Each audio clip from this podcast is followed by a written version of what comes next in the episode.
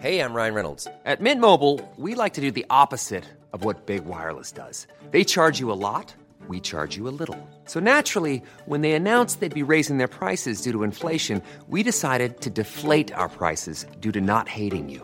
That's right. We're cutting the price of Mint Unlimited from $30 a month to just $15 a month. Give it a try at mintmobile.com slash switch. $45 upfront for three months plus taxes and fees. Promo rate for new customers for limited time. Unlimited more than 40 gigabytes per month. Slows. Full terms at mintmobile.com.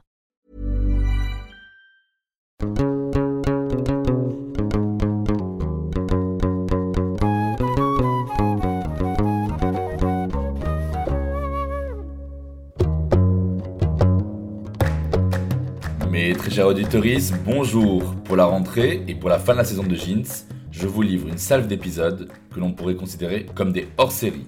Ce sont des épisodes qui parlent de la marginalité, comme souvent dans les épisodes de Jeans, parce que celles, ceux et celles qui sont à la marge de la société ne devraient jamais subir de discrimination ou de comportements oppressifs à leur rencontre. J'aurais aimé bien sûr vous livrer des interviews avec des spécialistes ou des témoignages des personnes concernées, mais parfois, vous l'imaginez bien, il est très difficile d'avoir accès aux meilleures personnes pour en parler, ou simplement d'en parler avec elles sans que ça ne ravive des souvenirs douloureux. J'ai donc fait le choix de partager avec vous 5 mini-épisodes sur des sujets complexes, étudiés avec soin, encore sous le prisme de l'intersectionnalité. Non pas pour prendre la parole à leur place, ni pour être plus savants que les savants, mais plutôt pour vous faire signe que leur parole existe, pour vous sensibiliser, pour vous aider à déconstruire vos propos, vos pensées, voire vos stéréotypes, et cela en 10 points. En parallèle, je tâcherai de relayer les paroles des personnes expertes et ou concernées sur la page Instagram de Jeans. Donc, empressez-vous d'aller suivre Jeans en tapant at jeans podcast sur Instagram. Ce cinquième et dernier mini-épisode hors série cherche à explorer la sexualité, le genre, l'ethnicité, la religion et l'identité juive, la judéité. Mais pourquoi parler des juifs si c'est un podcast sur les personnes arabes et ou musulmanes? Bah parce qu'on peut être juif et arabe, tout simplement. Les juifs arabes sont des personnes juives qui s'inscrivent dans l'espace culturel et linguistique arabe. Ils sont parfois issus des populations autochtones établies avant la conquête arabo-musulmane, comme au Maroc, au Yémen, en Irak et en Égypte. Ils descendent aussi des juifs séfarades qui avaient été expulsés d'Espagne en 1492 et qui ont trouvé refuge en Algérie, au Maroc, en Tunisie et même en Libye. Ils ont existé dans la péninsule arabique polythéiste jusqu'au début de la révélation coranique. Ils étaient aussi présents dans l'Europe chrétienne autant que dans les pays arabes sous l'Empire ottoman. Néanmoins, le nationalisme arabe du XXe siècle, que certains ont appelé panarabisme, la création de l'État d'Israël en 1948 et puis les différents conflits israélo-arabes encore trop fréquents aujourd'hui, encore trop fréquents aujourd'hui, ont conduit à un exode massif des juifs des territoires arabes et ou musulmans. Comment se sont dessinés alors les corps juifs au cours de l'histoire dans l'imaginaire collectif? Que dit la Torah sur les pratiques sexuelles? Comment les juifs arabes ont-ils réussi à faire coexister leurs identités «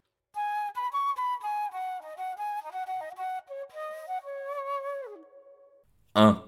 Pour commencer, la sexualité dans le judaïsme est considérée comme un besoin fondamental qui permet, dans le cadre du mariage, la perpétuation de la descendance. Ça ne change pas le fait que la Torah en codifie la pratique, il y a le mythe de la sexualité à travers un drap, le tzitzit, alors que la Torah recommande de faire l'amour peau contre peau. D'autres disent qu'il faut que ça se pratique dans le silence, l'obscurité et sous les couvertures. Pourtant, le Cantique des Cantiques, dans l'Ancien Testament, définit la sexualité et le plaisir comme un dialogue permanent avec Jéhovah, c'est-à-dire Dieu. Aussi, dans le Talmud, la notion de plaisir mutuel entre les partenaires aurait la même importance que l'objectif de procréation.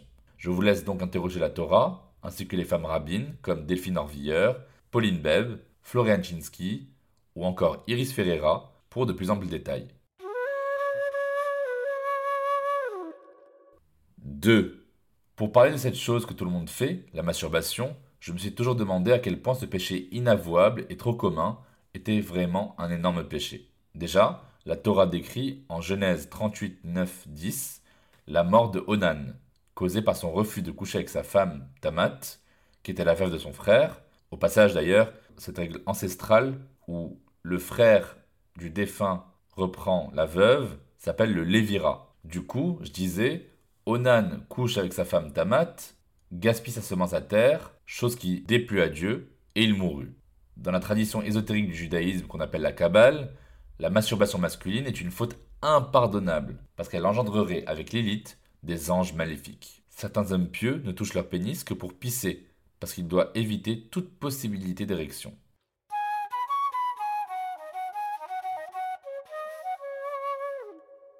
3. La préoccupation centrale du judaïsme renvoie au premier commandement positif de la Torah, et multipliez-vous, dans la Genèse 1.28.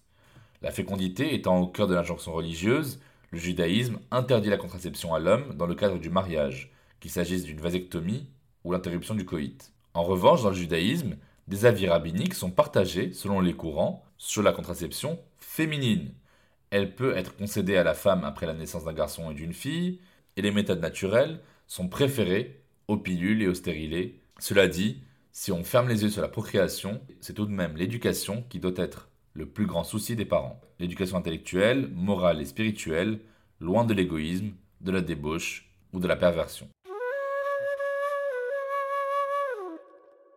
4. Dans le judaïsme aussi, on trouve des éléments qui font grincer les dents des féministes. Dans l'Ancien Testament, Ecclésiastique 25-24, on lit L'origine de l'erreur est la femme, et nous mourrons tous par sa faute. Les récits traditionnels religieux, les midrash, responsabilisent toutes les femmes qui doivent ainsi se soumettre à toutes les obligations et accepter leur menstruation comme une souillure due à cette faute originelle. Les femmes qui ont leurs règles sont ainsi exclues des activités religieuses et ne peuvent entrer dans les synagogues. Certaines autorités du judaïsme ne serrent pas la main des femmes de peur qu'elles ne soient impures ou dites nidot. Les femmes nidot n'ont pas le droit à la lecture de la Torah, elles ne peuvent pas non plus porter l'écharpe de la prière, le talet, ni réciter la prière des morts, le kaddish. L'acte adultère, commis par l'épouse, cité dans les dix commandements, est passible de lapidation. La Bible hébraïque reconnaît le divorce en tant que répudiation, et celui-ci est toujours décidé par l'homme. Chez les Hassidim, les juifs orthodoxes, seul l'homme peut choisir le divorce. La femme doit faire appel à un tribunal rabbinique, entièrement constitué d'hommes, si elle veut contraindre son mari à accepter le divorce. Je vous rassure, ces traditions et ces règles religieuses sont repensées encore et encore par des rabbins et des rabbines, notamment en France avec le collectif Judaïsme en mouvement.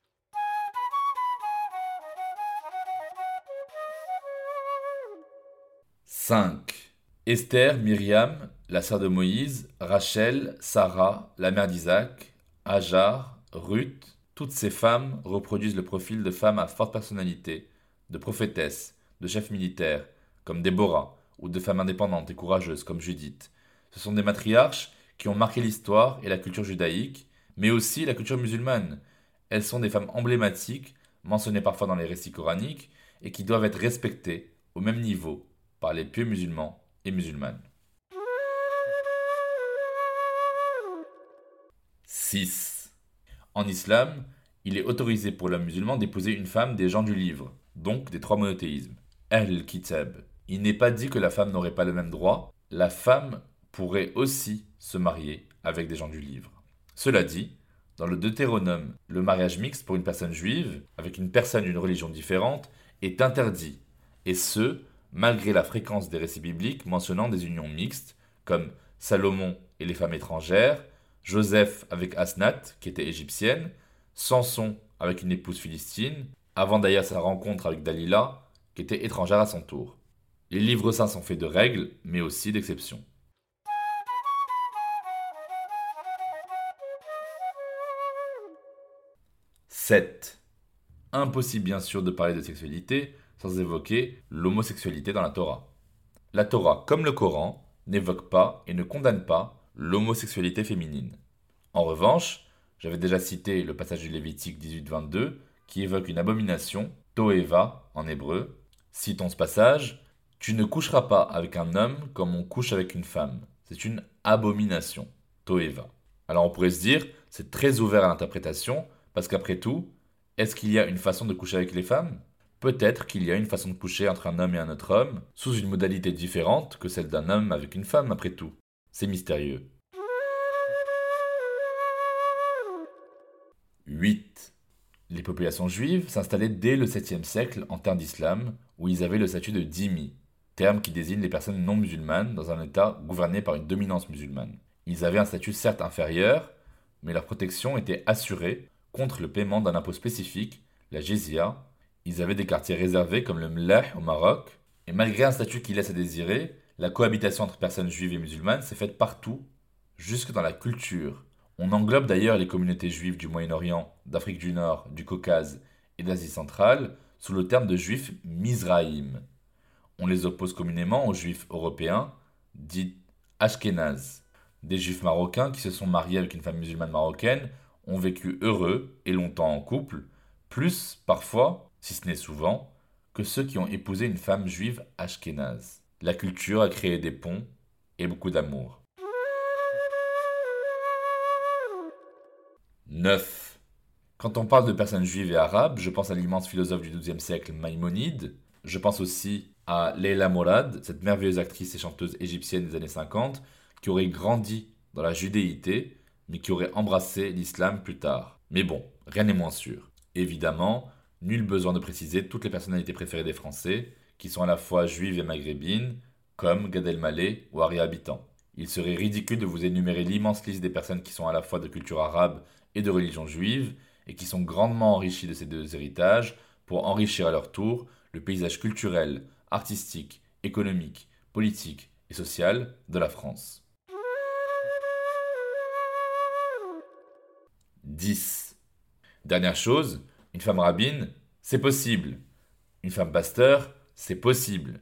Une femme imam, comme on l'a vu ensemble, c'est possible. Dans le judaïsme, Yahvé, Dieu, habite le monde sous la forme mystique de la Shekhina, la présence de Dieu féminisée. C'est marrant parce que dans la mystique islamique, Ibn Arabi aussi parle de cette forme mystique comme un féminin créateur, primordial. En tout cas, dans le judaïsme, cette présence serait un souffle existant en chaque être humain. Oui, les femmes ont repris les rênes du rabbinat dans le monde.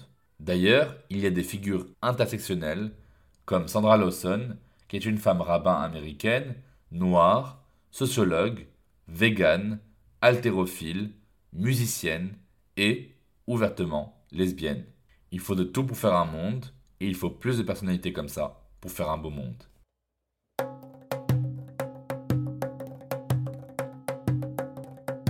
Nous allons conclure, mais avant, dans chaque épisode de Jeans, on déconstruit ensemble un mythe ou un mytho qu'on m'a dit ou que j'ai souvent entendu. Dans cet épisode hors série, c'est à vous que je pose la question, mes très chers auditoris.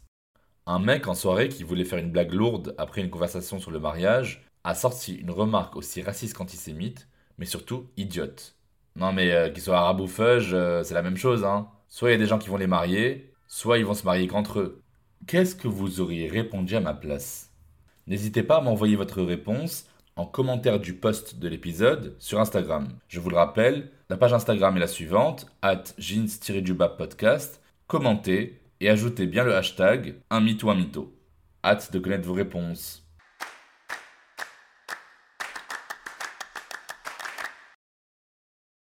Merci de m'avoir écouté. Vous trouverez toutes les références évoquées dans la description de cet épisode. Je vous mets aussi plein de bouquins et de films en rapport avec la thématique de l'épisode pour les plus curieuses et les plus curieux d'entre vous.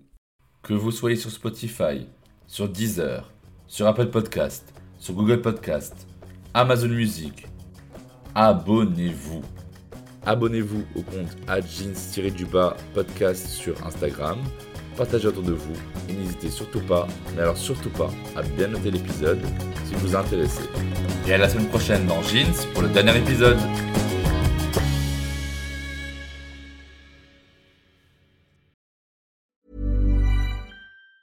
Planning for your next trip? Elevate your travel style with Quince. Quince has all the jet setting essentials you'll want for your next getaway, like European linen premium luggage options, buttery soft Italian leather bags, and so much more. And it's all priced at 50 to 80% less than similar brands. Plus, Quince only works with factories that use safe and ethical manufacturing practices. Pack your bags with high-quality essentials you'll be wearing for vacations to come with Quince. Go to quince.com slash trip for free shipping and 365-day returns.